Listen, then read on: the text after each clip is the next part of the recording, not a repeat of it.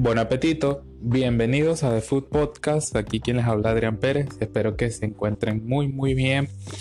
Eh, hoy vamos a tocar varios temas, ¿verdad? Que me interesan, eh, un poco personales también, eh, y va a ser divertido la, el, capítulo de hoy. también voy a tener una receta diferente de algo nuevo, ¿ok? Eh, y sé que les va a gustar y les va a servir también. Eh, bueno, hablando ya para entrar en materia, quise hablarles de, por lo menos, nombrarles un top 5 de mis cosas dulces y saladas favoritas. Okay, eh, obviamente son muchas cosas más, pero creo que estas son las principales que a mí en lo particular más me gustan y en unas de ellas me costó aprender. ¿Ok? Me costó, entonces quiero que sepan que teniendo em, estudios, aún así a uno le cuesta, pero con la práctica uno puede, uno puede lograrse todo lo que se proponga. Bueno, para, para comenzar eh, en lo dulce, por lo menos mi top 5, la primera es la Red Velvet, la torta. Red Velvet, me encanta. Eh, es una torta que me costó aprender, ¿ok? Mm, no me salió al principio, eh, no me gustaba tanto el color, ¿verdad? Porque a mí en lo particular me gusta que sea un rojo fuerte, ¿ok?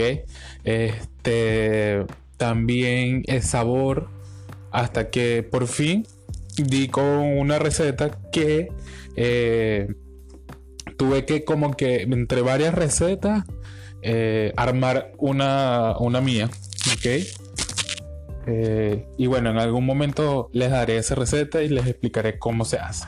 la cheesecake este, está en mi top 2, ¿ok? Una, una de, de las cosas más sabrosas que hay, que se las recomiendo que prueben en algún momento. También las recetas se las debo. El pay de limón. El pay de limón ya está la receta. Fue una de las primeras. Algo fácil y sencillo. Ok. Eh, me encanta también. El brownie. El brownie es otro de las, de, de las recetas que más me costó. Porque para mí un, un brownie ideal o un brownie sabroso es que sea húmedo o qué caracteriza un brownie es eso, es que sea húmedo. Por lo tanto, este, a mí a veces me salía eh, seco o este, no me quedaba bien, bien húmedo. No me gustaba. Eh, hasta que por lo menos ya ustedes saben en el capítulo del brownie, ahí más o menos les di tips, les dije, les recomendé a una pastelera que, que me ayudó a eso, a buscar como que eh, mi, receta de brownie ideal, que ya está posteada también, se les recomiendo que vayan y, la revisen y la hagan, que cualquier duda me pueden escribir. Este, entonces, como les venía a o sea, un brownie ideal es que sea eh, muy húmedo, que en el momento de que uno lo vaya a comer, pareciera que estuviera crudo, pero obviamente no está. Entonces, que sea así pastosito, que se sienta. Para mí eso es el brownie eh, perfecto o ideal. El quesillo también, el quesillo es uno de mis postres favoritos, o el flan como también se le conoce, sencillo y fácil de hacer. También les daré la receta en algún momento.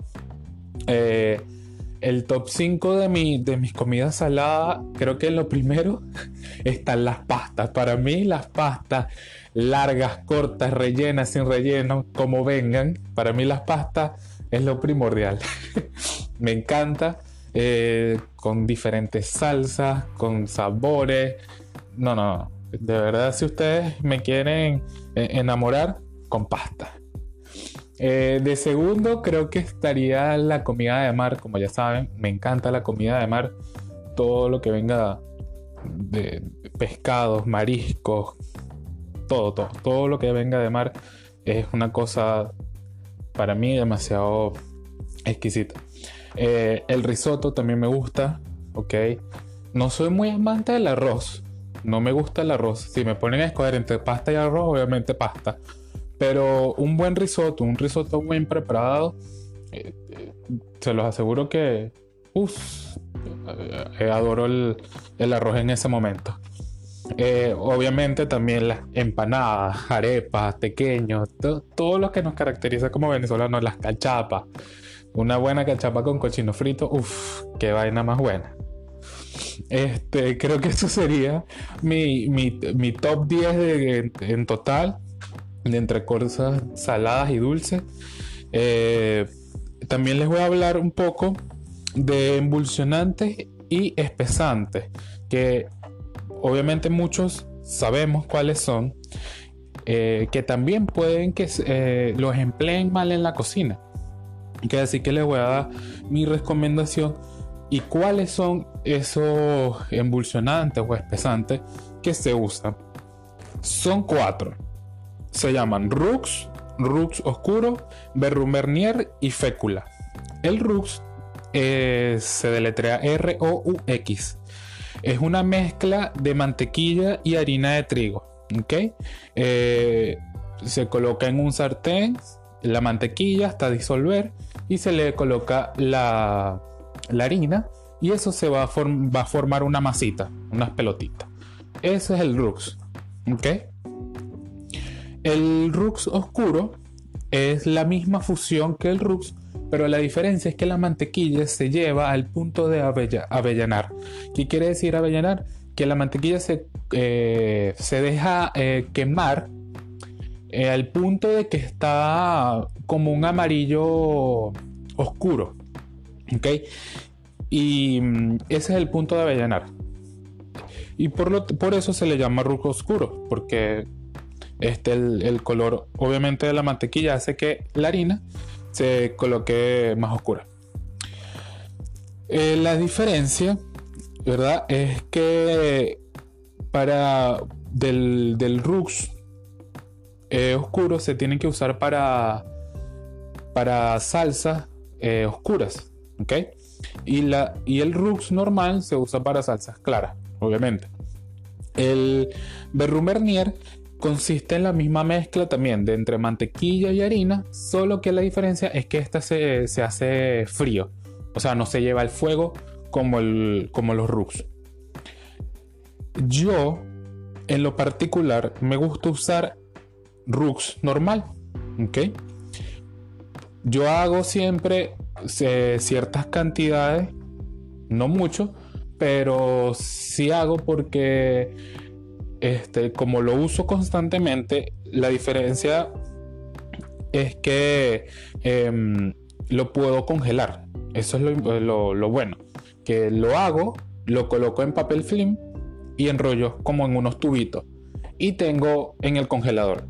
Entonces les, les hago esa recomendación porque de verdad no se daña congelado y lo pueden usar constantemente en salsa. Y la fécula es la que encontramos eh, en papas, en mandioca, que es yuca, ¿verdad? Y en granos como maíz y el trigo, que es desde ahí donde se sale la fécula de maíz o la maicena. Que a mí en lo particular no me gusta mucho usar maicena porque eh, ¿Quién no le ha pasado que cuando estamos haciendo una salsa blanca, por lo menos la bechamel, eh, y usan maicena, se le empelota? Muchas de las personas que pasa eso es que uno puede colocar, eh, la maicena directamente así en polvo a la mezcla y no mueven rápido. Dos, porque usaron más cantidad de maicena, ¿verdad? Que necesitaba la, la salsa. Por lo tanto, yo les recomiendo que usen Rux. Con el Rux no se les va a empelotar. No les va a pasar eso. ¿Ok? De verdad. Porque este, usted en el momento de colocar el Rux, van, remueven, remueven y él se va a ir espesando poco a poco. Entonces, a mí me ha pasado.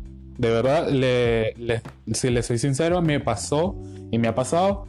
Este.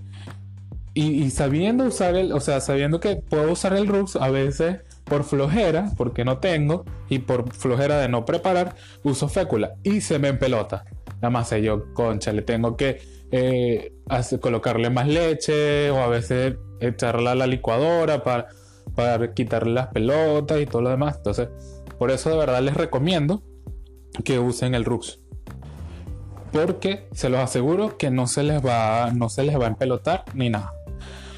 Bueno, para finalizar, la receta de hoy, que les dije que le iba a dar, este, la receta va a ser este, un trago.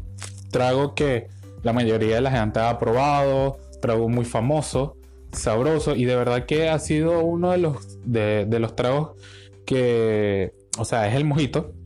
El trago es el mojito y ha sido uno de los mojitos que más me ha gustado y que mejor eh, he preparado. De verdad. También, obviamente, les voy a dar eh, términos en lo que se, en lo que es el área de la coctelería y después les voy a explicar bien eh, cada, cada término. El mojito. La receta es un, cuarto de, onza de ron blanco. Eh, de 4 a 6 limones. 6 hojas de menta. 2 TBS de azúcar. Soda. Ok, entonces maceramos el limón, el azúcar y las hojas de menta con un dash, con un dash de soda en un vaso. Ok, eh, lo maceramos, trituramos un poco. Si no tenemos obviamente un mortero, yo lo hago con una cuchara, revuelvo bien, coloco después de eso que macera un poco, coloco hielo, se le coloca hielo. Y se le agrega el ron y se llena lo que, lo que falte, se le llena con soda y se decora con hojas de menta y una rodaja de limón. Y ahí es a su gusto. Cuando hablamos de una y un cuarto onza son 5 segundos. Cuando les dije que era una y un cuarto de onza de ron cubano, de ron blanco, ¿ok? Este, son 5 segundos. Entonces ustedes, desde el momento en que le van colocando el licor al, al vaso, el ron al vaso, cuentan 1, 2, 3, 4 y 5. Cuando hablo de dash son 0 segundos, o sea, eso es rápido, un chorrito, 0. Eh, y cuando hablo de 2 TBS son cucharas, o sea, perdón, cucharaditas de azúcar. 2 TBS, cucharaditas. Lo que pasa es que TBS, esa cuchara, es, eh, es una cuchara especial de, de la coctelería, pero fácilmente pueden usar una cuchara pequeña de postre y hace más o menos lo mismo. Entonces, eh, espero que les haya gustado esta receta, el capítulo de hoy. Cualquier duda, pregunta, ya saben, me pueden escribir por el Instagram, Food Podcast, y nos vemos en el próximo capítulo.